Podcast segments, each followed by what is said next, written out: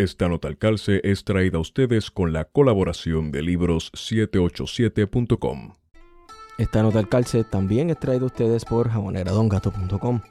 Los jabones Don Gato son hechos a mano, sin químicos dañinos ni detergentes, elaborados con aceites naturales, esenciales y aromáticos seguros para la piel. Pruébalos y siente la diferencia. Visítanos en www.jaboneradongato.com. Jabonera Don Gato, váyase a bañar.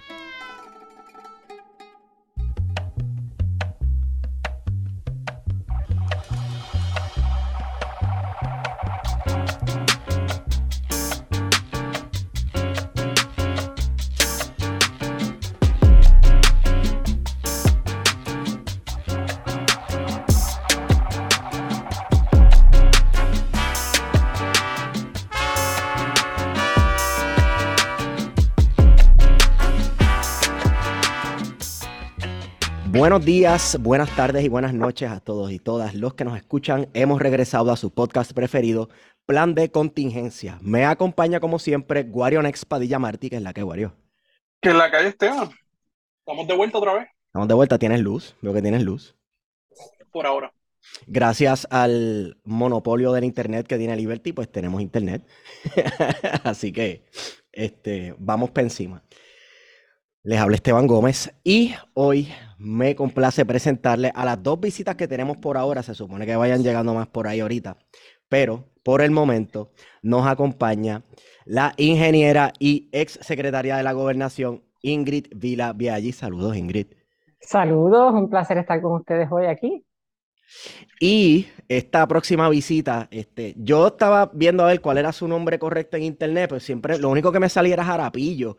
Nunca, no, no podía, no podía. Eh, yo leí una página ahí que es este Tumba el Tumbe y siempre sale a su nombre Jarapillo. No sé qué pasó con la página últimamente, pero bueno. Hablo de nada más y nada. Sí, se marchó. Este, hablo de nada más y nada menos que el famoso o infame o legendario emperador de la UTIER Todopoderoso. todopoderoso, presidente de la UTIER, por lo tanto, el que manda en la autoridad, en que en sus manos tuvo la autoridad de energía eléctrica, toda la generación de electricidad completa en el país en sus manos, Ángel Figueroa Jaramillo. Gracias por estar con nosotros, Ángel. Saludos Esteban, saludos a Guarionel, no lo diga muy en serio, que después la gente lo sigue repitiendo. Pero es que se lo han creído se lo han Sí. creído. Y eso estaremos hablando. Nosotros tuvimos la oportunidad de nombrar director ejecutivo, juntas de gobierno, legislar. Inclusive también tuvimos la oportunidad de poder incidir en, la- en las elecciones para que los gobernadores hicieran- no hicieran caso. Claro, con dinero de Cuba y esas cosas. Eh. Dicen que Gracias. Consumente produce casi el 70% de la electricidad que se consume en Puerto Rico. Así que con esa super introducción, pues gracias por estar con nosotros, Ángel. Bueno, primero que todo, antes, antes de entrar, este, ya van cuánto, dos días de manifestaciones frente a la, a la fortaleza, ¿verdad? Y se No, está convocando una. Sí, van varios días porque hay, hubo un cacerolazo en el principio de semana, después Sí. hubo una el jueves y ayer hubo otra y ya se está convocando, escuché para el primero de septiembre y 2 de septiembre, parece que Así la cosa va a ir tomando más fuerza. Claro, aclarando, este, estas son las primeras que se convocan para que vaya una cantidad masiva de personas, pero la realidad es que manifestaciones han estado ocurriendo todo el año Desde el y- día uno que comenzó el día- contrato de exacto, Luma. y por toda la isla también. No se crean que todo es todo está aislado al área metropolitana y a la calle Fortaleza o calle Resistencia, como le están llamando. De hecho, acá en Mayagüez, por ejemplo, se convocaron manifestaciones en el viaducto y en la entrada de Mayagüez Mall y fueron bastante concurridas eh, para la gente del área oeste. Así que las manifestaciones que se dieron en el área metro también tuvieron participación eh, en otras áreas de, de Puerto Rico. Correcto, así que bueno, primeras reacciones primero de nuestras visitas ante las manifestaciones y ante lo que vimos que ocurrió allí. ¿Quién quiere comenzar? Ingrid romper hielo. Bueno, pues comienzo yo. Yo creo que, eh, verdad, como mencionaron, eh, eh, es una demostración adicional eh, y, y consistente que ha tenido el pueblo desde el primer día en torno a este contrato hasta previo. de que entrara el contrato en funciones, ya había repudio, había cuestionamientos y rechazo a esta transacción. Eh, y lo que hemos visto en las pasadas semanas es ya un, país que está harto, que, que ya eh, ha quedado claro, ¿verdad?, la, la, tomadura de pelo que es este contrato, cómo no sirve eh, el servicio eléctrico, cómo ha empeorado todo, ¿verdad?, que ya estaba en una condición crítica previamente, pues, y en vez de, de mejorar la situación, todo lo que supuestamente prometía el gobierno, pues eh, eran promesas eh, falsas, o sea, no, no tenían ninguna base en la realidad. Y aunque esto, ¿verdad? Muchos grupos veníamos diciéndolo desde el primer día eh, que habíamos analizado el contrato, estábamos viendo cómo se estaban llevando a cabo estas transacciones, la realidad del asunto es que hasta que las personas pues no lo viven, ¿verdad? Pues siempre le quieren dar a veces oportunidad igual que lo dieron a la Junta de Control Fiscal cuando entró, ¿verdad? Tantos grupos que decían, no, pues que venga la Junta para que resuelva los problemas del país, pues eh, eh, X años, cinco años más tarde vemos que no ha resuelto nada y ahora lo que la gente quiere es que se vaya lo más pronto posible. Pues una situación similar surgió con, con esto de la privatización a través del contrato de Luma. La gente al principio decía, pues que venga Luma para salir del partidismo y resolver los problemas de la Autoridad de Energía Eléctrica y lo que vemos es que ni salió la política partidista, no se ha resuelto ningún problema y al revés, estamos peor todavía y pues ya las personas no pueden más con lo que son las interrupciones en el sistema, los, los cambios de voltaje y las fluctuaciones de voltaje, aparte de la arrogancia de estas personas que ha sido como el, agravante por encima de, de todo lo anterior. Que, que, es simplemente indignante y pues eso es lo que estamos viendo en la calle, ¿verdad? La indignación de las personas que ya no, no van a estar aguantando este tipo de trato ni este tipo de servicio mediocre que aquí el único beneficio es al gobierno de turno eh, y obviamente a las empresas que se están enriqueciendo a costa del pueblo. No solamente eso, ahora, tú sabes, añadámosle al agravante que se ha estado hablando esta semana de que ha funcionado como otro batatal más, otra finca más para que el partido que está en el poder siembre a sus leales y sus fieles. Entonces, claro, eh, eh, lo que se critica tanto de la gestión gubernamental y de cómo hacen su trabajo las agencias es precisamente eh, los batatales y eso, y se habla y se justifica la privatización porque supuestamente esta es una prevención de un antibatatal. Y nos damos cuenta que no, es una empresa totalmente compuesta, por lo menos en, sus empleados aquí en Puerto Rico, la cara puertorriqueña de la empresa son batatas del PNP. Y el problema es que una vez que se privatiza, eh, ¿verdad? Ese, ese rol que tiene el gobierno de supervisar las empresas públicas, pues entonces se pierde porque ese gran problema que era el partidismo dentro de la Autoridad de Energía Eléctrica, que yo creo que es una cosa que, que incluso, ¿verdad? Los mismos trabajadores y el mismo sindicato de la UTIER, por ejemplo, lo denunciaba constantemente, eh, ahora en la empresa privada es mucho más difícil de poder fiscalizar. Y tenemos gente, ¿verdad?, de renombre en, en puestos clave que fueron transferidos de la Autoridad de Energía Eléctrica a Luma Energy, que son abiertamente eh, personas vinculadas al PNP, ¿verdad? Que, que, han sido donantes o que han tenido cargos de la dirección del PNP. Y recientemente, la semana pasada, ¿verdad? Luma Energy hizo una conferencia de prensa un poco para apagar fuego, como dicen en el alcohol popular, y hicieron una serie de anuncios, ¿verdad? Eh, entre ellos se creó una oficina para mitigar eh, los apagones constantes que nos hemos estado quejando todos y todas. Eh, y la persona que se nombró eh, es abiertamente una persona vinculada al PNP, que tiene cero experiencia, ¿verdad? Cero peritaje al cargo al que se le está nombrando. Así que yo creo que no sería deshonesto mencionar que Luma es PNP, ¿sabes? Que, que, que hablar de Luma es hablar básicamente del PNP. Sí, correcto. Ángel. Mira, yo estaba, mientras escuché, escuchaba a Ingrid haciendo un análisis, un análisis de las protestas y actividades que se han dado bajo el tema de Luma. Yo creo que lo, por lo menos en la última década, lo único que supera las protestas que se han generado ha sido la situación del 2019. En los últimos dos años ha habido múltiples protestas, no solamente aquí, Esteban y Guario, sino también en, las, en diferentes ciudades de los Estados Unidos ha habido protestas sobre este contrato. Y y lo más, y lo más interesante es que, retomando esa última parte que ustedes señalan de la intervención del gobierno en, en, en las empresas, en las corporaciones públicas, también lo, lo hemos visto en Luma, donde el gobernador o sus funcionarios reclaman un cambio de la alta cúpula de Luma, eh, como si fuera un ente público que ellos pueden decir a quién, quién nombre y a quién, a, quién sacan. Bueno, que eso es casi choteadera, ¿eh?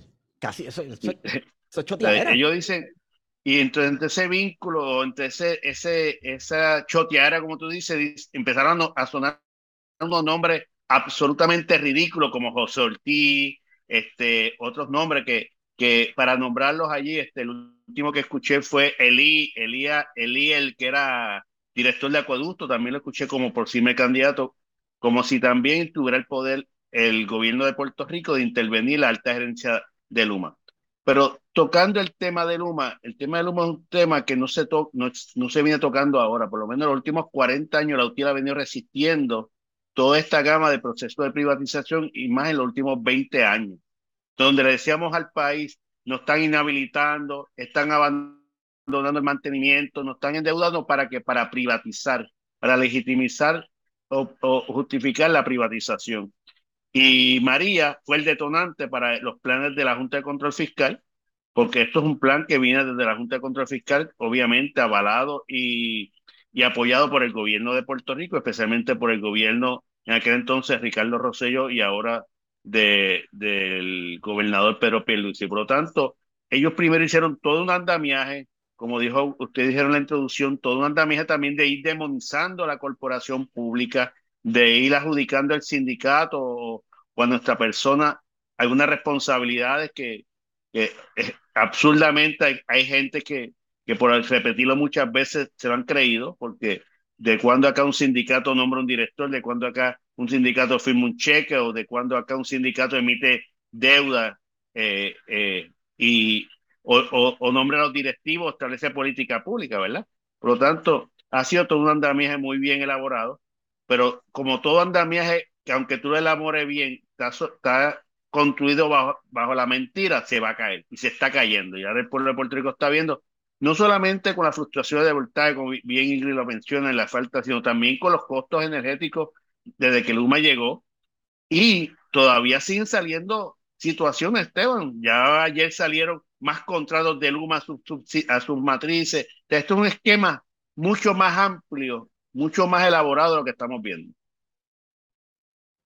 Yo quería mencionar, ¿verdad? Antes, porque me gustaría que pudieran hacer un trasfondo de cómo llegó Luma a Puerto Rico, pero dado que recientemente la página Tumba al Tumbe fue cerrada, eh, recalcar un poco, ¿verdad? Eh, porque tiene relación de dónde es que llega Luma, ¿verdad? O, cómo es que llega Luma. Eh, Tumbe, Tumba al Tumbe fue creada el 26 de marzo del 2021, ¿verdad? Y era un fanpage para crear opinión pública favorable a la privatización de la autoridad eh, y demonizar a Jaime, a, Jaramillo, ¿verdad? Es que estoy leyendo literalmente el tweet que yo había puesto hace, hace un año, eh, en el que hacía la conexión. Eh, su narrativa era la típica del PNP, la mentira y el miedo. Y la mayoría de las publicaciones de esta página son eran anuncios pagados y los pagos se hacían bajo la entidad BPUMF registrada por Ramón Alejandro Pavón el 8 de abril del 2021. Ramón era expresidente del Colegio de Administradores de Servicios de Salud y había sido oficial de, prensa de varias entidades gubernamentales eh, como Servicios Generales, el Banco de Desarrollo Económico, eh, la Oficina de Asuntos Federales eh, en el municipio de Canóvanas, entre otros. todos estos trabajos, ¿verdad? Y todos estos contratos los hacía bajo el nombre de Tácticas Incorporado, que es una, una empresa vinculada a Carlos Bermúdez.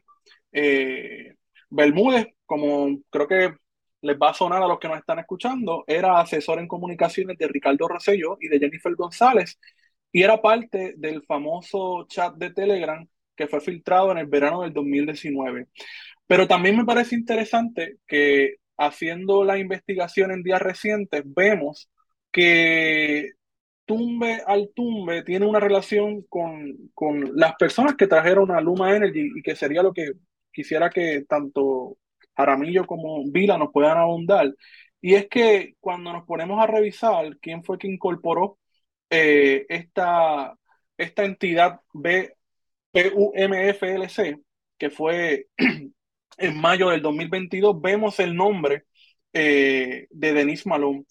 Eh, y según estábamos comentando fuera del aire, ¿verdad? Esta persona está vinculada a Quanta Service, que fue una de las empresas matriz de Luma Energy que cabildió en el Congreso de los Estados Unidos para que se impusiera eh, la privatización del, de la electricidad en Puerto Rico.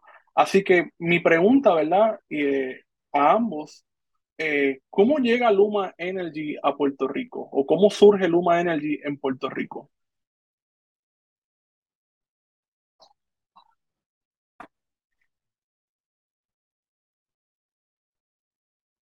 En términos de cómo surge, ¿verdad? Eh, eh, como mencionas, ¿verdad? Es una, un consorcio entre Quanta Services, una empresa de Texas, y ATCO, una empresa canadiense.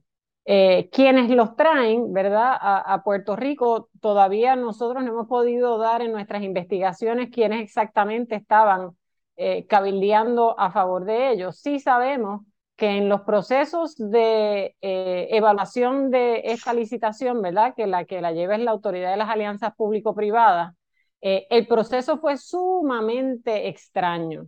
Eh, porque luego de una solicitud de documentos públicos, ¿verdad? Que hicimos a través de Cambio, que es la entidad que, ¿verdad? Desde donde yo trabajo, pues advinimos en conocimiento de que el comité que evaluó estas transacciones, ¿verdad? Al estar evaluando al final quedaron solamente dos proponentes. Eh, originalmente eran cinco o seis los que estaban interesados en esta privatización y en esta transacción, sin embargo se salen de carrera cuatro, algo que el gobierno de Puerto Rico nunca ha explicado por qué, ¿verdad? Y, en todas estas situaciones usualmente cuando estas empresas salen, eh, por alguna razón dan una explicación de no me salgo porque es muy riesgoso, eh, me están pidiendo eh, eh, mucho dinero, la razón que fuera. Sin embargo, salen cuatro o cinco de estas empresas, quedan solamente dos al final.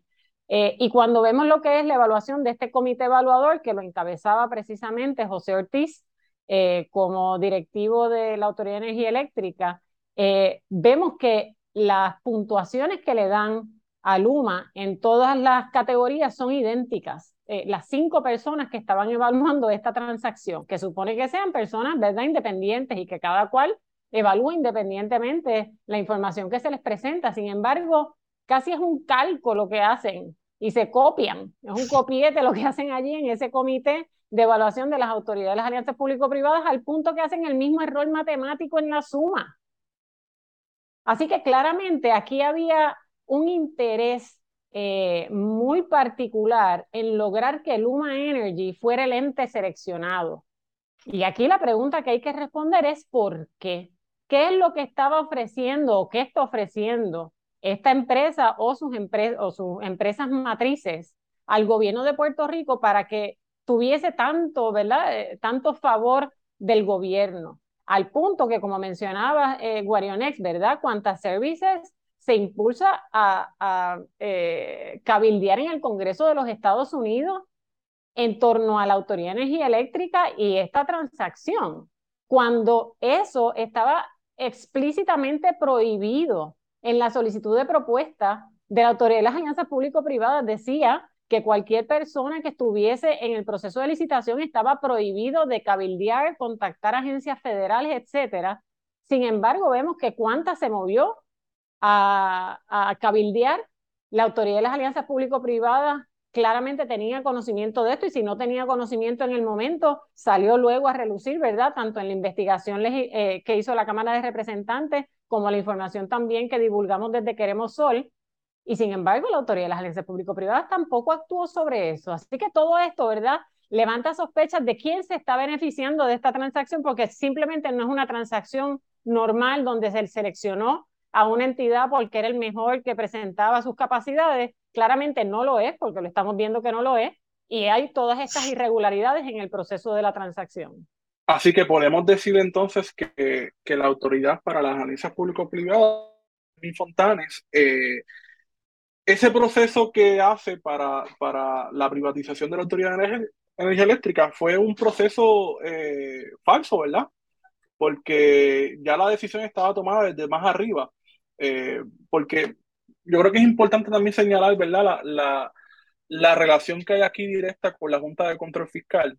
Muchas veces creo que lo perdemos de perspectiva, ¿verdad? Pero la Junta de Control Fiscal, eh, junto al Congreso de los Estados Unidos, me da la impresión a mí eh, que básicamente chantajeó al gobierno de Puerto Rico en este proceso de decir, o privatizan la autoridad de energía eléctrica o no le vamos a desembolsar el dinero para la reconstrucción, que de todas formas ese dinero tampoco se ha, ha sido desembolsado en su totalidad y ha sido un proceso sumamente burocrático y lento pero quería recalcar, ¿verdad? Esa, esa parte de cómo la Junta de Control Fiscal junto al Congreso de los Estados Unidos son los que avalan, ¿verdad? La privatización eh, de la Autoridad de Energía Eléctrica y los que le dan paso a cuánta service para... Claro. No, y sobre ese particular quisiera añadir ¿verdad? un dato adicional eh, que también ha salido a relucir, quizás no ha cobrado tanta, eh, tanta importancia en las reseñas públicas, pero el factor de que McKinsey, ¿verdad? Que es uno de los consultores principales de la Junta de Control Fiscal. La Junta de Control Fiscal básicamente no da un paso sin consultar a McKinsey. Pues McKinsey, uno de sus, eh, eh, una de sus, de las empresas, ¿verdad? Que lo tiene contratado es Cuanta. Cuanta es cliente de McKinsey. Y entonces, de momento, McKinsey acaba siendo la empresa seleccionada por el gobierno de Puerto Rico para esta transacción. Y sabemos, ¿verdad?, de esa solicitud de documentos públicos que la Junta de Control Fiscal tuvo una presencia en todo el proceso de la evaluación de este contrato a través de las alianzas público-privadas, porque en las minutas de las reuniones de la Junta de las alianzas público-privadas sale personal de la Junta de Control Fiscal a través de su consultor Citigroup. Y añadimos también que en el contrato de Citigroup con la Junta de Control Fiscal, la Junta de Control Fiscal le incluía una bonificación a Citigroup millonaria si Citigroup lograba cerrar esta transacción. Así que estamos hablando, ¿verdad?, de todo un entramado de enriquecimiento de corporaciones, empresas, para lograr que esta transacción se diera. También eh, no podemos olvidar la complicidad dentro ¿verdad? La, complicidad de los partidos que dominan la política en este país, porque nosotros hablamos de chantaje y parece que como si nos hubiesen tenido, en efecto, sí nos tenían entre la espada y la pared, pero al PNP no, y a un fracatán de gente del Partido Popular tampoco. Vamos, o sea, eh, aquí había gente con la boca hecha agua, loquitos porque se privatizara este, el, ¿verdad? El sistema eléctrico de Puerto Rico. sí, se acabó el consenso. Sí, el consenso de no hay alternativa, la única alternativa que hay es la privatización. No, porque imagínate que es que Lutiel tiene estos jodidos, Aramillo, ¿qué vas a hacer? y la, y la, eso, es algo que también mencionar la Junta de Control Fiscal no se puede perder de perspectiva en las protestas. Todos queremos que Luma se vaya para el carajo. Pero es que con la Junta de Control Fiscal teniendo tanto peso en las decisiones, sino todo el peso en las decisiones que se toman en el gobierno de Puerto Rico, va a salir Luma para entrar otro pelagato. Va a entrar otra gente, otra gente que pues, van a poner a dos o tres de los partidos a guisar. Punto. Esteban, yo quiero recalcar algo de lo que Ingrid narró del trabuco y el esquema para escoger la Luma específicamente. Lo que Ingrid habla de los puntuajes es que cuando van al Comité de Alianzas Público-Privadas, la Junta de Directores, que son nombrados por el gobierno de Puerto Rico, no es que levantan la mano a favor o en contra, es que llenan un formulario donde contestan unas preguntas y esas preguntas dan una puntuación, se suma y si cae dentro del rengón se aprueba. Son tan, tan ineptos que todo el mundo pensó igual en las contestaciones y como Ingrid acaba de narrar, la suma, había un error en la suma, el mismo error en, las, todas las, en toda la suma de todos los miembros. O que eso hay, hay que señalarlo claramente. Lo segundo, eh, la decisión se toma como un 15 de enero, incorporan a Luma un 17 de enero. En Puerto Rico no estaba incorporada, incorpora y empieza ya el proceso de la negociación del contrato. Una vez nosotros nos enteramos por una situación casual, y te estoy diciendo literalmente casual, de una periodista que me llama y me pregunta si que, que dé una reacción a por qué las alianzas público-privadas le solicitaron al negociado de energía mantener confidencial los documentos de la privatización. Y yo le pregunto, ¿de qué tú me hablas? Y así inmediatamente llamamos a Ingrid, llamamos a todos los abogados me acuerdo que fue un 22 de, de, junio, este, un 17 de junio, y, en efecto, habían sometido la, la, la, la, ¿cómo se llama? La, la privatización ya desde mayo 22 y teníamos hasta junio 22 para hacer todo el proceso porque eran 30 días donde el, el comité, eh, perdón, la, la negociada tenía que emitir su autorización. Si no la emitía, se daba por hecho como quiera, era inconsecuente lo que dijeran. Y en ese proceso tratamos de, de, intervenir, nos sacaron de la intervención. todo era un, una trama para justificar y darle para adelante al proceso. ¿Qué hicimos inmediatamente a eso?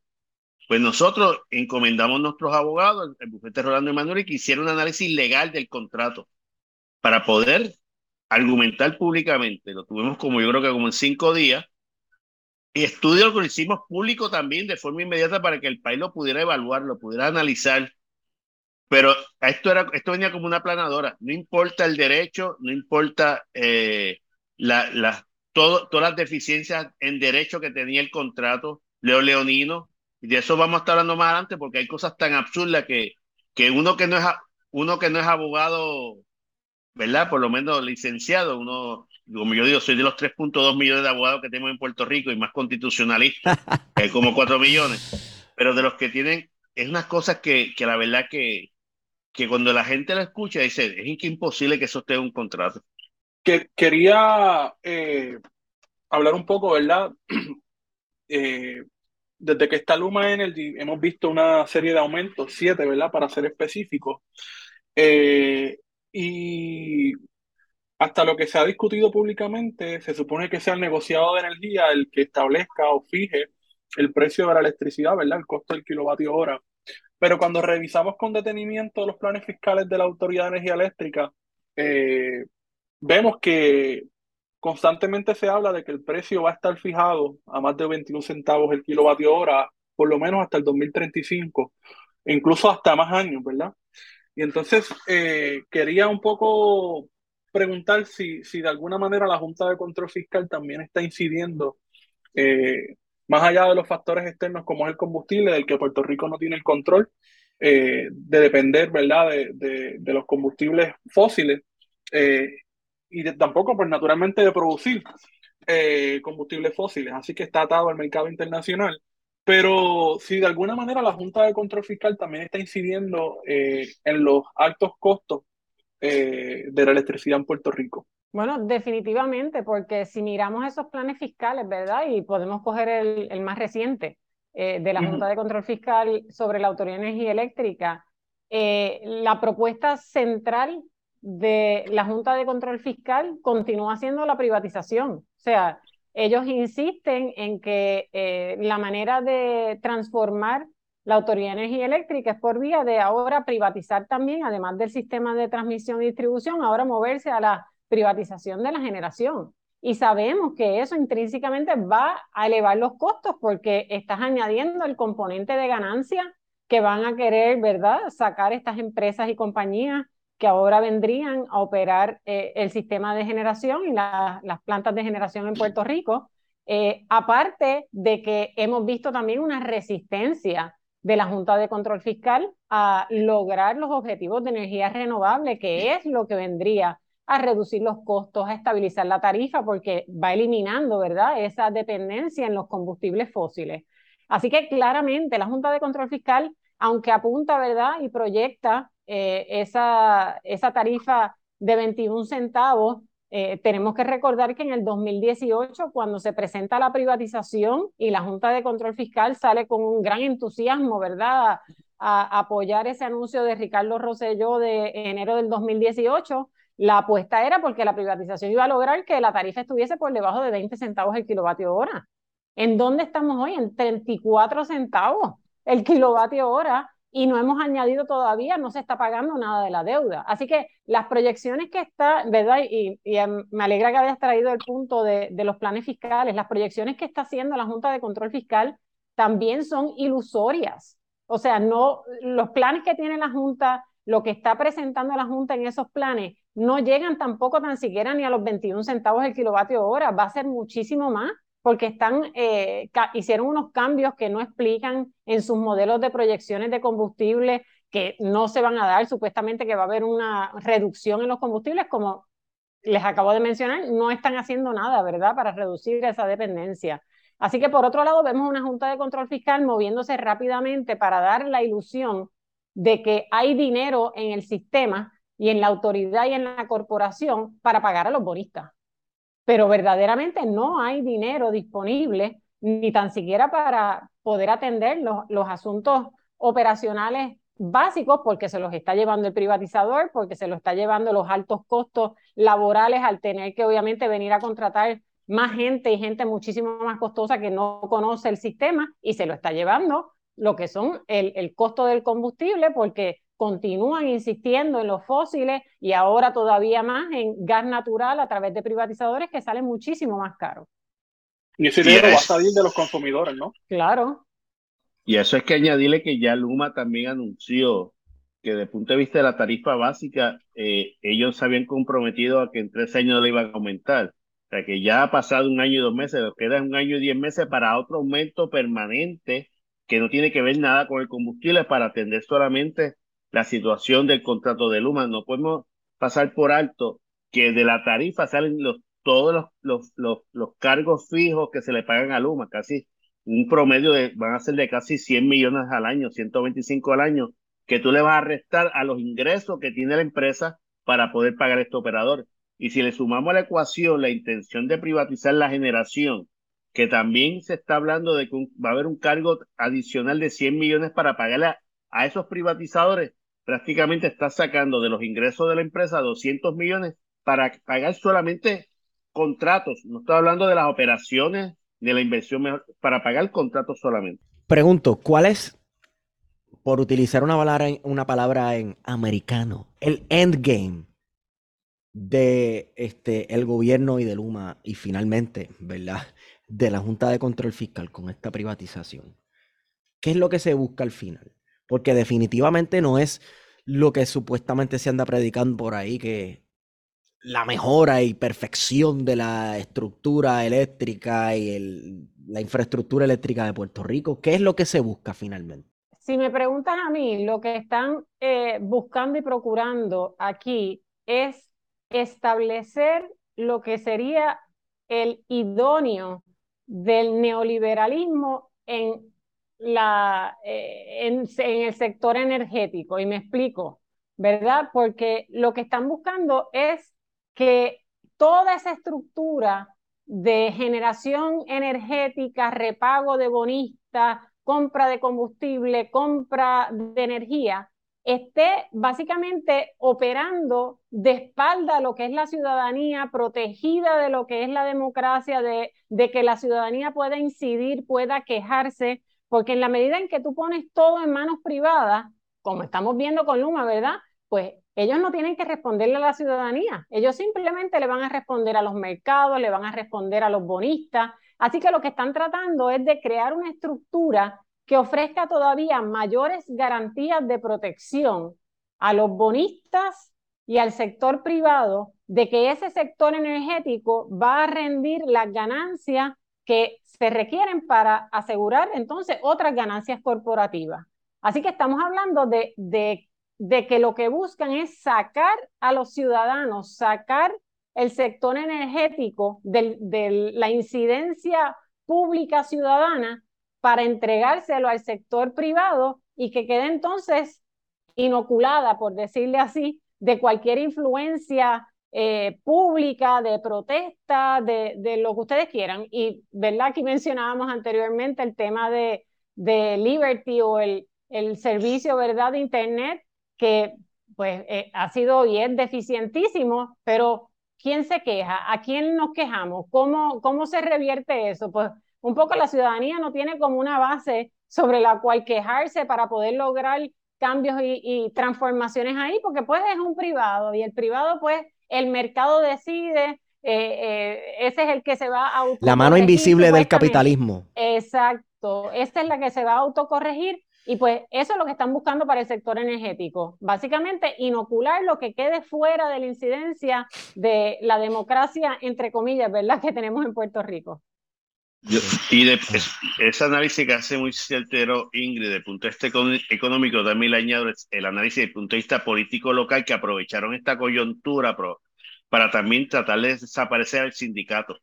Un sindicato que ha estado muy pendiente a todos los procesos, que fiscaliza, muy fiscalizador, que sale a la calle a protestar, que moviliza todos grandes sectores de su matrícula, pues aprovecharon esta coyuntura también para tratar de eliminar al sindicato y, y, tener un movimiento obrero un poco más calmado, que menos se realicen protestas. Y en ese sentido también es importante añadir ese, eso al análisis, ¿verdad? De, de, lo que tú acabas de preguntar. Bueno, entonces, eh, espérate, ¿cómo cabe entonces? ¿Qué rol juegan los trabajadores de la, de la Autoridad de Energía Eléctrica en todo esto entonces?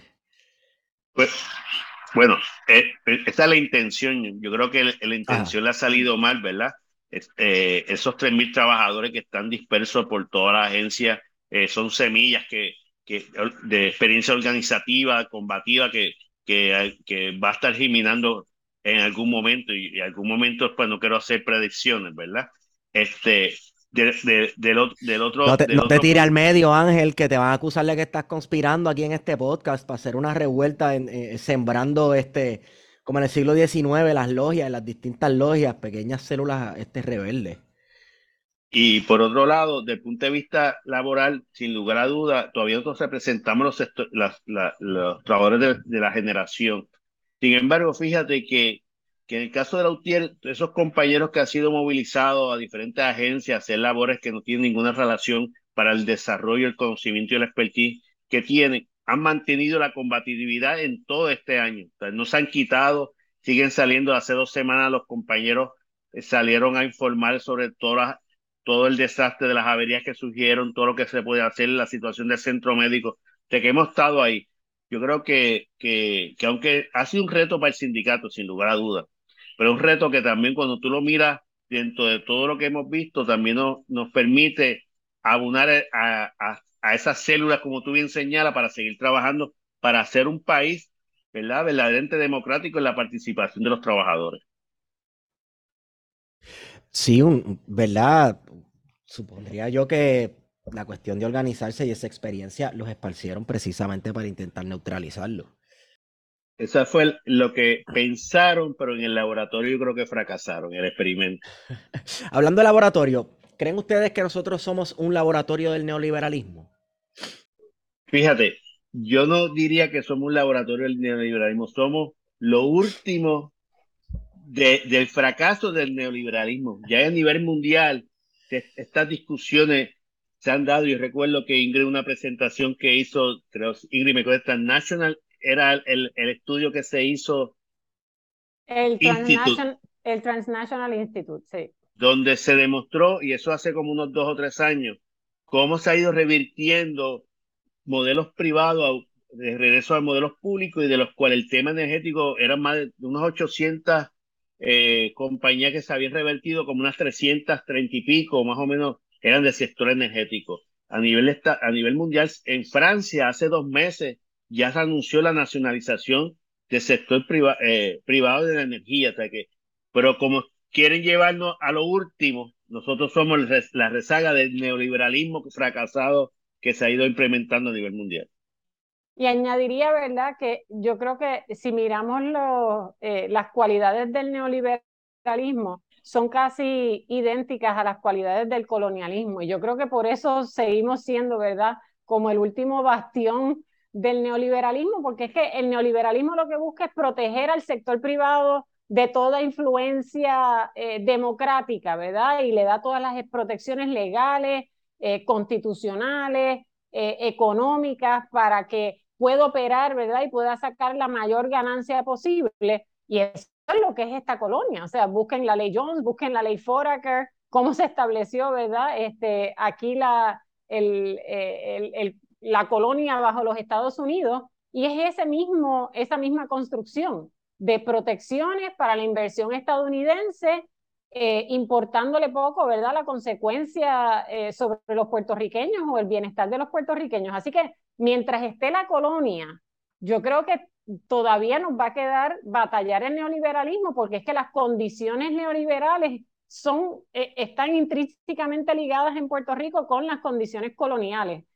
Eh, así que, eh, ¿verdad? Cuando hablamos de derrotar el neoliberalismo aquí, tenemos que derrotar el colonialismo, que su mejor expresión es la Junta de Control Fiscal, ¿verdad? Correcto. Un ente con autoridad absoluta sobre la cual nosotros no tenemos ningún acceso democrático, que hacen y deshacen según les parece, y pues, y eso es producto del neoliberalismo, pero es producto de nuestra situación colonial. Sí, y es un cuerpo gubernamental no electo que tiene una filosofía, precisamente esta filosofía del neoliberalismo. Eh, ¿Cómo deshacerse de eso? Y no solamente eso, ¿verdad? No sé, Guario, ¿ibas a añadir algo más? No, que quería comentar que mientras, mientras estamos hablando, ¿verdad?, de la, de la transmisión y distribución de la electricidad en Puerto Rico que está privatizada, eh, se ha estado hablando también durante años eh, de la privatización de la generación, que es algo que ya ha ocurrido, ¿verdad? Con varias entidades eh, como AES, Ecoléctrica. y recientemente estaba viendo en la página de la Autoridad de Energía Eléctrica acuerdos que se estaban haciendo para seguir comprando energía, ¿verdad? Generada en plantas privadas que no sé si ese es el próximo paso, ¿verdad?, de la Junta de Control Fiscal, la, la privatización por completo de la generación en Puerto Rico. Sin lugar a dudas, es parte de lo que se está combatiendo ahora mismo, pero también tenemos que tener mucha cautela en este proceso porque nosotros en Queremos Sol estamos promoviendo la energía renovable de fuentes renovables. Sin embargo, es un modelo totalmente distinto a lo que hoy el gobierno, como tan reciente como ayer, acaba de firmar con AES y hay que tener, es, que tener esa explicación muy detallada, porque después dicen, ah, pero usted no cree en la energía renovable, se están oponiendo ahora al, al contrato de AES, creemos en energía renovable, pero en las casas, en los techos de las casas, de forma distribuida, no es que cojan nuestros terrenos, nuestras, nuestra, nuestros terrenos agrícolas de la finca y nuestro sol para que genere luz para vendernos luz. son dos cosas distintas. Claro, y en ese sentido es, es importante también destacar, pero sí tienes toda la razón, eh, precisamente la ley 120, que es la que da paso a toda esta política pública desastrosa de la privatización, mandataba en primera instancia la venta de los activos de la generación.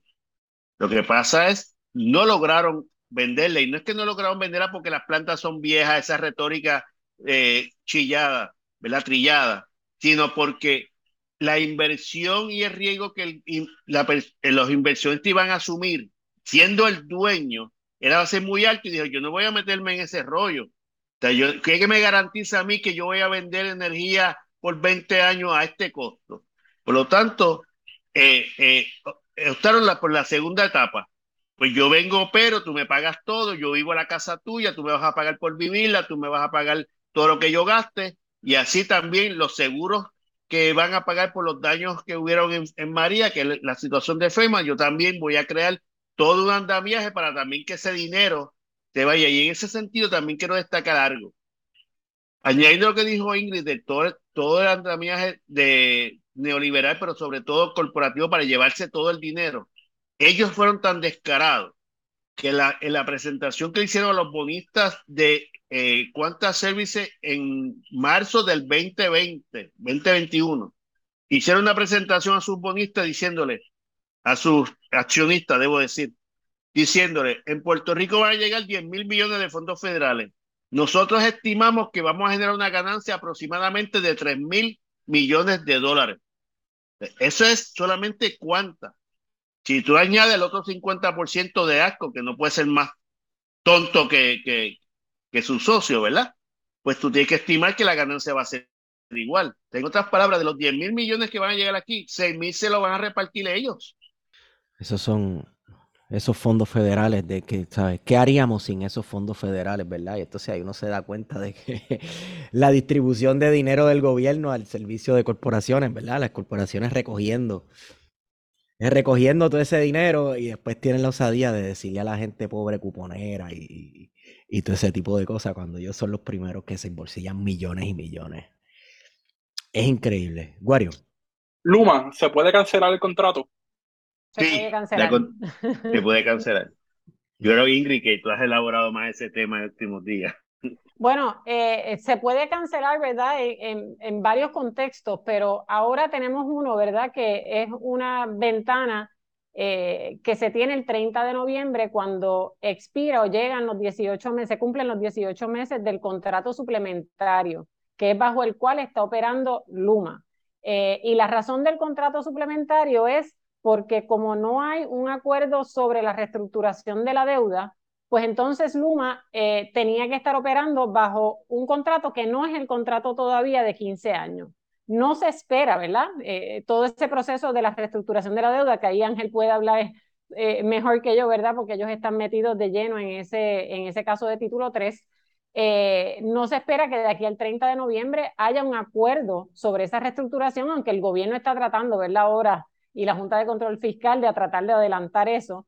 Eh, pero no se espera un acuerdo para ese entonces. Eso lo que implica es que al cumplirse los 18 meses y no haber un acuerdo en su lugar, pues entonces el contrato de Luma puede rescindirse, o sea, puede simplemente cada cual coge por su lado, ¿verdad? Eh, ellos regresan y comienza un proceso de transición porque el gobierno de Puerto Rico tendría que hacer, tomar una acción proactiva de extender el contrato para ir más allá del 30 de noviembre. Así que tenemos una oportunidad ahora de salir de ese contrato cuando llegue esa fecha del 30 de noviembre y ese es el reclamo que se está haciendo, ¿verdad? Ahora mismo, es que el gobierno no extienda el contrato y lo deje cancelar. Eh, y se puede cancelar, ¿verdad? Rolando Emanuel y tiene varios eh, eh, videos, podcasts, cosas que ha hecho, ¿verdad? Información que ha publicado sobre todo el detalle legal de por qué es que se puede cancelar, pero es un contrato definitivamente cancelable. La contestación, todo contrato es cancelable, todo. ningún, inclusive, como parte de los 3.2 millones de abogados del país que ha aprendido con este proceso, ¿verdad? Eh, en el caso de los contratos del gobierno, es mandatorio que haya una cláusula de cancelación para que el contrato tenga el, eh, eh, no sea nulo de punto de vista de gobierno. En ese, en ese escenario, supongamos a lo que Ingrid eh, indicó, que el gobierno de Puerto Rico cometa nuevamente el horror de hacer un acuerdo que extiende el acuerdo suplementario y se reestructure la deuda. Este, aunque se haya reestructurado la deuda, también el contrato es cancelable y en ese proceso de cancelación tú tienes dos escenarios o tres escenarios. Primero, que tú demuestres incumplimiento del contrato y, levante toda esa andamieja para ir al tribunal a cancelar el contrato por incumplimiento de, por parte de Luma. Segundo, que tú llegues a un acuerdo consensuado con Luma diciendo, mira, yo te voy vamos a llegar a un acuerdo porque yo te quiero ya viviendo en Puerto Rico para que te vayas. O tercero, que el, el, se, se, se adopte el pagar la penalidad porque es más barato y en efecto, como quiera lo es que seguir con el contrato por 15 años, no solamente por las implicaciones del pago que conlleva el contrato, sino por las implicaciones a la economía que ya tiene, ya ha tenido. Entonces, si vamos a ver el apagón del 6 de abril, yo estoy seguro que supera los 200 millones en pérdida de la economía. No, sí. Pues ya hay, ya hay tú tienes un elemento que tú tienes que sopesar para el desarrollo económico del país, social y sobre todo un elemento que quiero añadir a esa, a, ese, a esa discusión pública que no es cuantificable, es a la paz mental y emocional de los puertorriqueños y puertorriqueñas. Entonces, que, esa, que, que las familias puertorriqueñas puedan tener la tranquilidad de que va a tener un servicio para poder hacer el quehacer diario, eh, estudiar con tus hijos, eh, con tus hijas, los familiares que se encuentran en hospitales, eh, que uno se preocupa, se fue la luz, se fue en el hospital, tendrá la planta entrará en servicio, todo ese daño emocional que está sufriendo también la población, todo nuestro, el que cojamos una un tapón porque no hay luz. Tú sabes todos los santos que tú vas en el tapón. Llegas a la casa que hasta el perro tú le ladras, en lugar del perro ladrarte a ti porque llegas molesto, cansado. todo eso tampoco es cuantificado. La paz de un pueblo no tiene precio. Y en ese sentido también, ese escenario también es importante destacarlo, pero como bien señala Ingrid, el acuerdo suplementario termina el 30 de noviembre, si no se extiende a solicitud del gobierno de Puerto Rico, ¿verdad? Automáticamente se cae el contrato, se activa la cláusula de transición y entonces se comienza la transición a lo que tengamos nosotros construir para futuro, para operación ¿verdad? inmediata, para construir entonces lo que vayamos a hacer a mediano y largo plazo. De cancelarse el contrato, considerando la circunstancia bajo la cual se firmó el contrato y se llegó al acuerdo de contratar esta compañía, ¿verdad? Que ya le hemos hablado que fue un acto de, de total corrupción. O sea, eh, es lo moralmente correcto pagar una, una penalidad al cancelar este contrato, porque yo pienso que no se le debe dar un centavo más de cancelarse el contrato. Yo sé que está la cuestión legal, pero también está la cuestión moral de cómo se llegó, de cómo se llegó hasta aquí in the first place. Pero nosotros hemos planteado a los abogados nuestros, y así lo hemos discutido, que el contrato no debe levantarse una, un planteamiento de cancelación, se le debe levantar un planteamiento de anulación del contrato. Ajá. Porque es un contrato que, que todas las cláusulas, por cierto, nosotros preparamos una tabla que esta semana se la entregamos al Senado para ver si una tabla de artículo y sección del contrato, una por una, a quién beneficia y si beneficia a Luma, que por cierto, más del 95% beneficia a Luma porque las otras son cláusulas neutrales, de que no benefician ni la autoridad ni el país, y qué cosas se tienen que cambiar de contrato para que beneficie al pueblo de Puerto Rico, dando un margen a aquellos que tienen esperanza en que este modelo es el que, el que va a atender y va a resolver, ¿verdad? Porque aquí lo que se habla muchas veces, vamos a enmendar el contrato, vamos a enmendar el contrato, y yo, yo he insistido, el modelo que nos presentaron fracasó, punto, no queremos, no sigan dándole vuelta al asunto, pero aquellos que todavía tienen la esperanza, presentamos eso, por lo tanto, con ese estudio que hicieron legalmente, se demuestra que el contrato es leonino, como dicen los abogados, y por lo tanto es nulo. Y si es nulo, significa que de su comienzo nunca existió y por lo tanto no hay que pagar nada. Anulamos el, contrato de Luma Energy. Eh, entonces, ¿qué? Exacto. esa es una de las preguntas, ¿verdad? Luma para el carajo. Sí, se fue Luma. ¿Ahora qué? Bueno, aquí hay varias cosas que se están haciendo, ¿verdad? Hay varias alternativas. Yo creo que a, corto plazo hay que montar algo para poder, porque la transición son de tres o cuatro meses, a corto plazo habría que haber una algo administrativo que la corporación pueda manejar de forma inmediata el, sistema eléctrico. Pero sin lugar a dudas, a mediano y largo plazo, nosotros tenemos que construir un modelo distinto de gobernanza de la empresa pública. Y, y fíjate como te dije, de la empresa pública, no te dije de la Autoridad de Energía Eléctrica, este, porque a lo mejor mañana construir una empresa pública distinta, con un nombre distinto, pero para manejar el sistema y, ir desarrollando la política pública que creemos de a futuro, que es la energía distribuida, los techos, y todo ese andamiaje. Pero a corto plazo, mediano, a corto plazo hay que hacer una transición a algo que puede ser un, eh, ¿verdad? Puede haber diferentes escenarios, pero que esté bajo el modelo público. Pero yo creo que Ingrid también puede hablar más de la gobernanza, porque eso estamos hablando en estos días. Y, añadiría, ¿verdad? Que, que, eh, y sé que ha surgido mucho en la discusión pública el qué pasa, ¿verdad? Si sale Luma Energy y crea un poco de ansiedad en la población de si, si se cae en un vacío, si entonces no va a haber servicio eléctrico, etcétera. Eh, y tenemos que remontarnos, ¿verdad? A, eh, o sea, exacto, ¿verdad? Servicio eléctrico no hay ahora. Este, pero eh, tenemos que remontarnos también y recordar cuando se cancelaron tanto el contrato de compañía de agua y luego el contrato de ondeo, ¿verdad? Son contratos que estaba la Autoridad de Acueductos y Alcantarillado bajo una empresa privada eh, operando deficientemente. El gobierno luego, en el 2003 me parece que fue, cancela el contrato de ondeo y regresa la operación a manos públicas. O sea, eso es algo, y como mencionaba Ángel, ¿verdad? En, a través de, de la experiencia mundial también, son transacciones que se están dando continuamente donde se está revirtiendo ese modelo privado a regresar a manos públicas en parte y en gran medida para lograr las transiciones hacia las energías renovables, porque se ha mostrado que el sector privado no tiene ni el interés ni la capacidad para lograr esas transformaciones necesarias hoy por hoy. Así que estamos hablando de, como menciona Ángel, lograr una transición de, de manejar el sistema a través de un ente público que va a ser muchísimo más capaz que pueda, ¿verdad?, atraer nuevamente y reintegrar a esos trabajadores que conocen el sistema y que quedaron desplazados a través del gobierno, pero están ahí.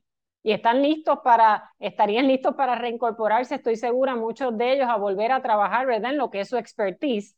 Eh, y entonces trabajar en ese modelo de lo que sería una entidad nueva, con un mandato nuevo, ¿verdad? Porque estamos hablando que la Autoridad de Energía Eléctrica continúa con su mandato del 41, que cumplió, ¿verdad? Y lo hizo muy bien de electrificar el país, etcétera. Pero ahora necesita un nuevo mandato hacia una transformación hacia las energías renovables, hacia la eficiencia energética, hacia la participación ciudadana, hacia muchísimos otros conceptos que no estaban vislumbrados en el 41. Y el problema que hemos tenido es que no ha habido ninguna administración ni con la voluntad, ni con el interés, ni con la capacidad para plantear una transformación real de esa entidad pública todos siempre han estado desde los años 90, ¿verdad? Tratando de alguna manera empujar la privatización de la Autoridad de Energía Eléctrica, iniciando con Ecoeléctrica, AES, eh, luego Fortuño, ¿verdad? Con su, eh, eh, su gasoducto y todas esas vías de la privatización. La vía verde, la vía verde, ¿ah? ecoamistosa. Y vamos a destruir el Carso, ¿verdad? Y hacer un boquete en los acuíferos en Puerto Rico, pero era verde pero todo era dirigido, ¿verdad?, a esa, ese interés privatizador. Eh, y pues eh, lo que hemos visto es que obviamente ya tenemos la experiencia, ya no es cuentos que nos dicen, ah, la privatización no va a funcionar, no, no, ya sabemos que no funciona. Así que tenemos que regresar a un modelo público que sí funcione, manejado por personas capaces y que atienda las necesidades del país. Y en eso, fíjate, la campaña es pues yo no quiero volver al pasado a un monopolio quebrado. Yo no quiero ver al pasado a Jaramillo, de la campaña que... pero sin embargo, yo, yo sí le digo, yo no quiero volver al pasado a dos partidos que han gobernado el país y lo quebraron completo. Porque hablan de la quiebra del monopolio, pero no hablan de la quiebra de edificios públicos, de carreteras, de, del, B, del Banco Gubernamental Fomento que desapareció, del, oh, de la reestructuración de Cofina, del gobierno central que lo quebraron. Entonces hablan de, la quiebra de, la autoridad que también los quebraron ellos mismos. A esto no queremos regresar, queremos un modelo distinto, de gobernanza distinto, que, que las decisiones las tome la ciudadanía, la participación ciudadana, que el gobierno no tenga que intervenir, que no tenga que llamar a Stenby para decirle o allá a Austin es que se llama el de el de cuánta, decirle, mira, cámbiame a este, que este ya me tiene cansado o nombrar a alguien que no sirva, sino que la decisión se tome de un ente público, pero ciudadano. Una pregunta follow-up. ¿Eso es posible dentro del Estado Libre Asociado, así como ha sido establecido desde 1952? Claro que es posible, sí, es posible. Lo que falta es voluntad política, o sea, y capacidad eh, en el ente gubernamental para poderlo impulsar e implementar. Eh, pero posibilidad definitivamente que hay.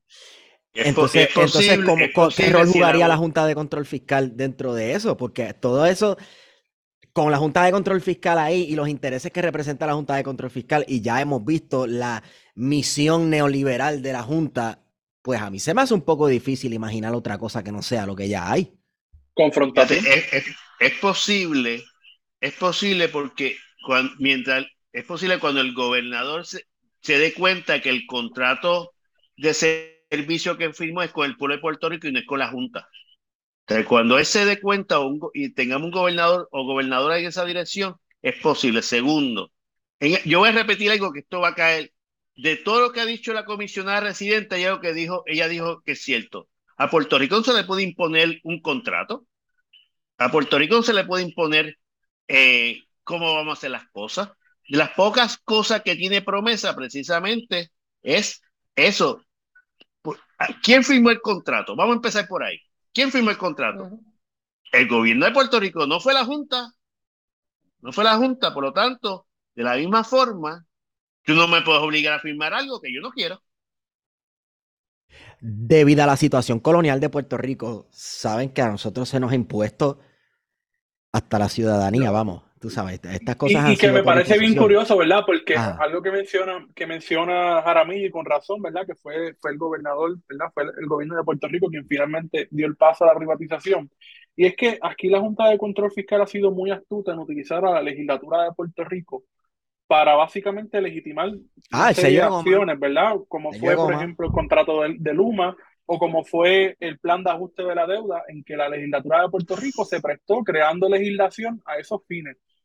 Así que yo no sé hasta qué punto, ¿verdad? La legislatura de Puerto Rico realmente está en la disposición, ¿verdad? Porque una cosa es lo que puede decir Rafael Tatito Hernández de la boca para afuera, ¿verdad? Y otra cosa es lo que realmente puedan hacer dentro de la legislatura, que sería, por ejemplo, pues revocar toda esa política pública que se ha ido aprobando eh, desde que Eduardo Batia, por ejemplo, era presidente del Senado hasta el presente, que posibilitó eh, que tengamos a Luma Energy, ¿verdad? Porque estamos hablando de que hay una serie, ¿verdad?, de, de, legislación eh, que cimentó, ¿verdad?, el, el que tuviéramos hoy a Luma Energy. Así que yo creo que Hace falta, como dice Ingrid, la voluntad política para, para enmendar eh, ¿verdad? lo que se ha hecho en Puerto Rico con la energía eléctrica. Y no sé hasta qué punto realmente de parte del Partido Popular, del PNP, por supuesto que no, ¿verdad? Van a tener la voluntad para llegar hasta las últimas consecuencias y anular este contrato. Fíjate, yo concentro esa voluntad en el pueblo en, las, en, las, en las manifestaciones, en el reclamo del pueblo, porque si vamos a ver legalmente, un gobernador tú no lo podías sacar hasta que tuviera cuatro años, ¿verdad? Y, sin embargo, la voluntad de un pueblo ejerciendo el mayor derecho de la democracia, que precisamente es el reclamo en las calles, la protesta, eh, eh, se logró. Por lo tanto, por tal razón, esa es la mayor voluntad que debe haber y por eso es que insistimos que las actividades se sigan desarrollando, que el país se siga eh, manifestando en ese derecho democrático de, de, expresarse ¿verdad? legítimamente en las calles. Se ha discutido, se ha hablado, se ha presentado algún modelo alternativo, ¿verdad? Puntos específicos eh, para sustituir a lo que tenemos hoy o a lo que quedaría cuando se cancele o se anule el contrato con Luma. O sea, ¿cuáles son algunos de esos proyectos? ¿Cuáles son algunas de esas alternativas? Bueno, por, eh, ¿verdad? De nuestra parte, eh, hemos estado trabajando desde el 2018 con la propuesta de Queremos Sol, ¿verdad? Y, y aunque mucho hemos hablado de la propuesta de Queremos Sol desde el punto de vista técnico, eh, que es, ¿verdad? El despliegue masivo de sistemas fotovoltaicos en los techos con almacenamiento para ir sustituyendo, ¿verdad? Esa generación a base de combustibles fósiles. La propuesta de Queremos Sol incorpora también la gobernanza. O sea, cuando nosotros diseñamos y presentamos Queremos Sol, no simplemente lo vimos como que pues vamos a sustituir ¿verdad? una generación por otra. Hablamos en esa propuesta del el aspecto técnico, del aspecto de cómo se podía financiar y del aspecto de los cambios importantes que tenían que ocurrir en la gobernanza y en el funcionamiento de esa entidad y empresa para poder posibilitar esa transición.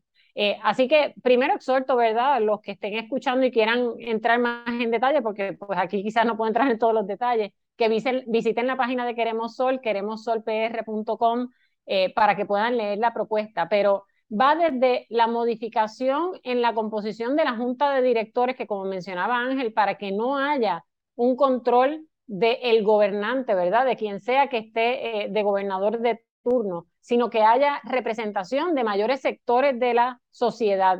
De igual manera que hayan procesos y herramientas y plataformas de participación ciudadana en la toma de decisiones, que haya una manera en que la ciudadanía pueda codiseñar lo que son las propuestas, ¿verdad? Que hasta ahora seguimos con estas estructuras que todas son de arriba para abajo, donde la ciudadanía, en el mejor de los casos, se le da la oportunidad de reaccionar, ¿verdad? A lo que el gobierno quiere hacer. Pues aquí estamos hablando, ¿no? De que el, el, gobierno y esta entidad tenga la capacidad de recoger lo que son todas esas experiencias. Y yo creo que en el sector energético y particularmente en los pasados años ha habido un gran conocimiento que se ha desarrollado en las comunidades, a través de organizaciones, ¿verdad? Que son las que se han movido hacia adelante hacia una transición energética sostenible con sistemas fotovoltaicos. Tenemos desde los ejemplos de Casa Pueblo hasta los ejemplos en Ciales, en Calle, en, en muchísimos lugares, ¿verdad? Donde se está dando esta transición, donde la gente está desarrollando capacidad y conocimiento sobre estos temas. Así que, eh, eh, y no hablamos solamente, ¿verdad?, de ese tema de estructura, sino que también se tienen que revisar los procesos de contrataciones, de cómo se hacen los reclutamientos, ¿verdad?, que sean a base del mérito, algo que yo creo que desde en la época de Tocqueville, Tocqueville trató en su momento, ¿verdad? Y los que no han leído el, libro de Cátala, se los recomiendo, de, todos los esfuerzos que hizo Tocqueville para tratar de insertar una eh, estructura de reclutamiento a través de mérito y la resistencia partidista que enfrentó y que todavía al día de hoy, ¿verdad? Estamos luchando contra ella, pues eso finalmente ya, o sea, estamos en el siglo XXI y tenemos que eh, asegurarnos un reclutamiento por mérito. Y ninguno de estos componentes que yo que les estoy mencionando aquí, ¿verdad? Que están en la propuesta de Queremos Sol, nada de eso está recogido en esta transformación, entre comillas, que ha querido impulsar el gobierno. Lo que hicieron fue coger esa empresa que los partidos quebraron estando en el poder y la pasaron de unas manos públicas a unas manos privadas. Pero no hubo ninguna exigencia de transformación real, de transparencia, de mejorar los procesos de contratación, de reclutamiento, como hemos visto, ¿verdad? En los pasados días, quiénes son los que ha reclutado Luma Energy. Así que eh, la transformación que impulsó el gobierno no es ninguna transformación, era simplemente pues pasar a manos privadas eh, esta entidad pública, porque es una entidad que definitivamente genera muchísima riqueza, y quitarle esa riqueza al pueblo de Puerto Rico para dársela y llenarle los bolsillos a unos privados. Pero en la propuesta de Queremos Sol van a ver todos estos conceptos, ¿verdad? Eh, desarrollados y hemos continuado, ¿verdad? A través de estos años, igual que hemos desarrollado los conceptos técnicos a través de modelaje para presentarle al gobierno que sí es posible, de igual manera hemos seguido desarrollando esos conceptos de gobernanza para también presentarle al país, ¿verdad? Una seguridad de que hay una alternativa viable. ¿Qué relación guarda, bueno, o ¿Qué opinión guardan a, esta coyuntura en la que estamos? ¿Verdad? Que debido a esta crisis energética hay muchas, este, muchas compañías eh, privadas de energía solar, pues haciendo aquí su, haciendo su negocito, haciendo sus chavitos, etcétera, ¿verdad? Yo sé que cuanto a Queremos Sol, que propone una transformación energética en Puerto Rico utilizando pues, energías renovables el mismo nombre hace alusión a, ¿verdad? La energía solar. Pero, eh, ¿qué, opinión guardan sobre este, estas compañías que últimamente están hasta en los supermercados te venden placas solares? A mí, yo, yo no quiero ponerme un sombrerito aquí de aluminio, ¿verdad? Pero a mí, a mí me parece que hay, o sea, se estaba aprovechando una crisis definitivamente, ¿verdad? Para, para ser explotada por un mercado eh, alguna alternativa tendría que ser pública. Alguna alternativa a la autoridad energética, lo que hay ahora y utilizar energías renovables, tiene que ser pública. O sea, tiene que ser una utilidad del pueblo de Puerto Rico. Y Esteban, especialmente para aquellos sectores que superan casi el 70% que no van a tener la posibilidad de poder adquirir a través de ese mercado eh, esta energía. Fíjate, hoy yo estaba leyendo que el secretario del DECO estaba indicando, comentado, que se duplicó las querellas por este tipo de mercado, comparado con el mes pasado. Tiene 52 querellas este año, este mes, el mes pasado 27. Eso también levanta mucha preocupación de cómo se está manejando la crisis este, para poder hacer negocio. Por lo tanto, yo creo que lo que todo, esa, todo ese elemento se recoge en la propuesta de Queremos Sol donde podemos socializar como un derecho, que es la energía, toda esta, toda esta transformación energética hacia fuentes de energía renovable y no convertirla en una mercancía, ¿verdad? Y, y, y eso es lo más importante, porque vuelvo y reitero, más del 60% del pueblo de Puerto Rico, más del 70%, las posibilidades para poder adquirir en el mercado un sistema de fuentes de energía renovable que puedas eh, satisfacer las necesidades de todo, 24/7, va a ser, va a ser casi imposible, inclusive vamos a pensar otro, de otro punto de vista, aquellos que no tienen techo, ¿verdad? ¿Cómo le, ¿Cómo le vamos a subir? Por lo tanto, lo que hay que evitar es que se convierta, como pasó en la década de los 40, que habían dos Puerto Ricos. Estaban el Puerto Rico de San Juan, de Ponce y de Mayagüez, que tenía acceso a la energía, y estaba el resto del país que no tenía acceso a la energía.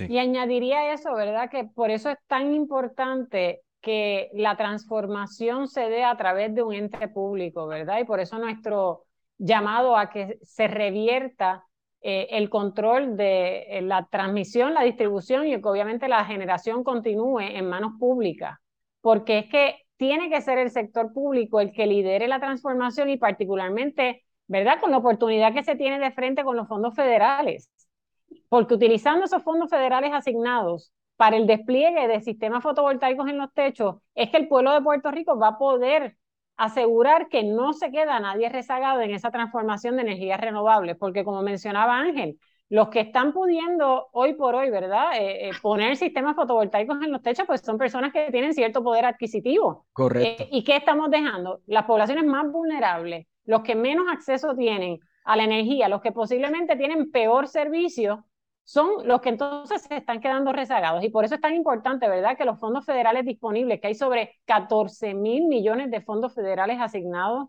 al sector energético en el país, que esos fondos se utilicen para esa transformación y para asegurar que los más vulnerables puedan tener eh, estos servicios energéticos a través de placas fotovoltaicas en sus techos. Sí, porque si no la, solución se convierte en una individual, que es lo que uno está viendo de estas empresas, ¿verdad? Correcto. Que están promoviendo las placas y que, y que yo creo que es importante recalcar que siempre las salidas son colectivas. Y qué bueno, ¿verdad? Que, que en este caso, eh, ¿verdad? Queremos Sol con un grupo de personas ha estado promoviendo una serie de, de, de medidas concretas, ¿verdad? Para solucionar el problema que ha traído Luma Energy. Sí, no, y no solamente Luma Energy, el, el, el problema que ha tenido Puerto Rico eh, histórico, no solamente con la generación de energía, con, con para quién funcionan las agencias gubernamentales. Nosotros estábamos hablando en la grabación pasada sobre, ¿verdad? Como muchos proyectos políticos en Puerto Rico ya han caducado. Entonces, pues lo que se hace es utilizar el cadáver ¿verdad? De, dicha agencia gubernamental para entonces llenarle los bolsillos a un montón de intereses privados, a un montón de, corporaciones. Vamos a ver qué hacemos. Yo había invitado a, Arturo Mazol para que nos hablara un poco, ¿verdad? De propuestas desde Casa Pueblo y eso, porque yo creo que Casa Pueblo lleva sus décadas hablando de esto, ¿verdad? De soluciones al problema de energía eléctrica en Puerto Rico y precisamente desde un punto de vista eh, ambientalista. Y que también ante la ausencia de un Estado, ¿verdad? Este, porque Puerto Rico también tenemos que hablar de que el Estado históricamente siempre ha sido ausente, ¿verdad? Pero más después de María se ha visto que el Estado ha estado completamente colapsado.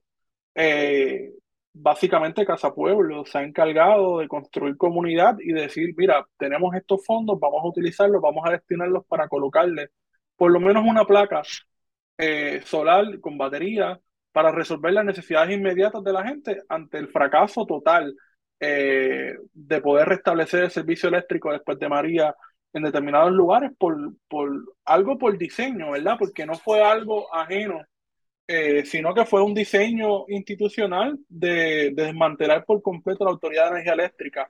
Yo creo que fue algo que se vio más evidente después del paso de Huracán María con la, con la llegada de empresas norteamericanas a Puerto Rico que vinieron básicamente a repartirse el bizcocho en medio a de saquear. Eso fue un saqueo, un saqueo, cabrón. Una mierda. By the way, el gobierno caducó, pero tú sabes, el brazo armado y fuerte y poderoso del gobierno está bastante vigente por ahí dando maganazos en las calles, inventándose cosas y robándole cosas a la gente en las manifestaciones para enseñarlas en una mesa el otro día. Tuviste que enseñaron hasta una cacerola, que alguien fue con una cacerola para dar cacerolazo y la mostraron al otro día en una de estas super mesas que pone la policía de Puerto Rico, como si hubiesen confiscado un arma, loco. Tú sabes. Y, y, ni hablar del carpeteo que están haciendo, que han seguido haciendo, vamos, que han seguido haciendo. Tú sabes. Pero nada, ellos son las víctimas. Sí. Pues mira, yo creo que podemos ir cerrando. Y yo creo que antes de, de, ir cerrando, hacer la exhortación, ¿verdad? A todas las personas que nos están escuchando, eh, que busquen la propuesta de Queremos Sol en queremosolpr.com, que la lean, que, que, si están de acuerdo que la firmen y que la compartan en sus redes sociales. Eh, y que yo creo que es importante recalcar que, como muy bien se ha mencionado aquí, eh, hay opciones, que la electricidad debe estar en manos del pueblo de Puerto Rico eh, y, que, y que hay ¿verdad? Una demanda política muy sencilla, que es la anulación total del contrato, la restitución de los empleados que han sido desplazados a distintas agencias del gobierno de Puerto Rico. La disolución de la Junta Control Fiscal y la descolonización Ah, pues, total de Puerto No, Rico. pero dale suave, dale suave. Pero, No, de 0 a 100 en dos segundos, no me importa. pero en lo que corresponde a este tema, ¿verdad? Que el servicio eléctrico permanezca en manos del pueblo de Puerto Rico. Sí, definitivamente. siempre Lo ha estado. Una utilidad pública, eso es de la gente, Así es. definitivamente. Este, Ingrid Ángel, gracias por estar con nosotros, gracias por, por decirnos que sí. Eh, y yo creo que, ¿verdad? No, no será la última vez que, que hablaremos. Así que, Ingrid, en caso de que la gente la quiera conseguir, etcétera, cero fotutos, cero troles, por favor. No sé si tienes redes o lo que sea. No, pero a través de las redes de Cambio eh, nos pueden contactar también eh, por Twitter, Cambio PR Caribe, también a través de la página web eh, cambiopr.org. De ahí también pueden conseguir ¿verdad? información de Queremos Sol, los estudios de modelaje que hemos hecho y, y otra información, así como todos los documentos públicos ¿verdad? que hemos logrado obtener de las alianzas público-privadas, todos los hemos hecho eh, accesibles a la ciudadanía a través de la página web. Así que si usted también quiere indagar ¿verdad? y verificar y, y, y, también hacer su investigación, pues todo está accesible a la ciudadanía, cosa que el gobierno no ha hecho. Sí, correcto, correcto. Gracias, Ingrid. Eh, Ángel Figueroa Jarapit, ay, perdona, es la costumbre, Jaramillo. Mira, ¿Dónde te yo, conseguimos? eh, ¿Cómo la gente puede conseguirlo? Por pues, favor, no le obviamente insulten, no le la- troleen. A él no le entrenó Cuba ni nada de eso. En el caso de la UTIEL, www.utiel.net, ¿verdad? La, la, la página de la UTIEL, eh, UTIEL oficial. En el caso nuestro, pues yo manejo más Twitter que otras cuentas, at Jaramillo UTIEL. Ay, Twitter. Twitter le resta años de vida a uno, brother. Bueno, gracias, gracias a todos y todas por escuchar. Gracias a ustedes por estar con nosotros. Guarionex, con esa hemos ido con ustedes. Plan de contingencia.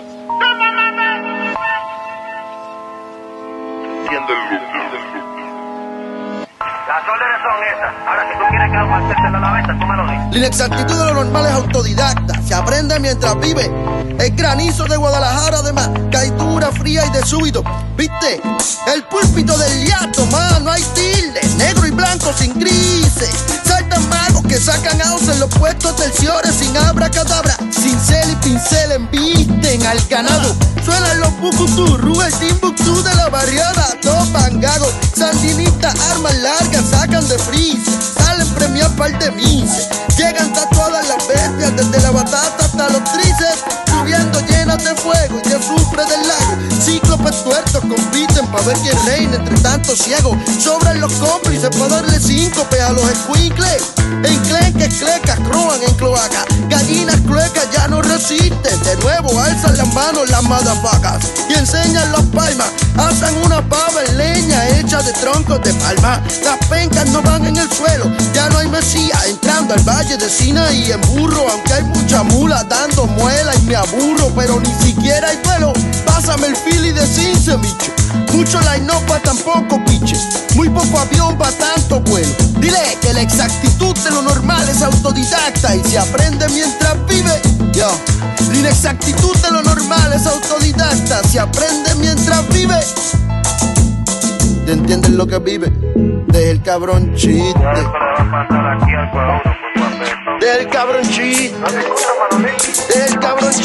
va a pasar aquí al pueblo por tu apesto. Deja el cabrón chiste.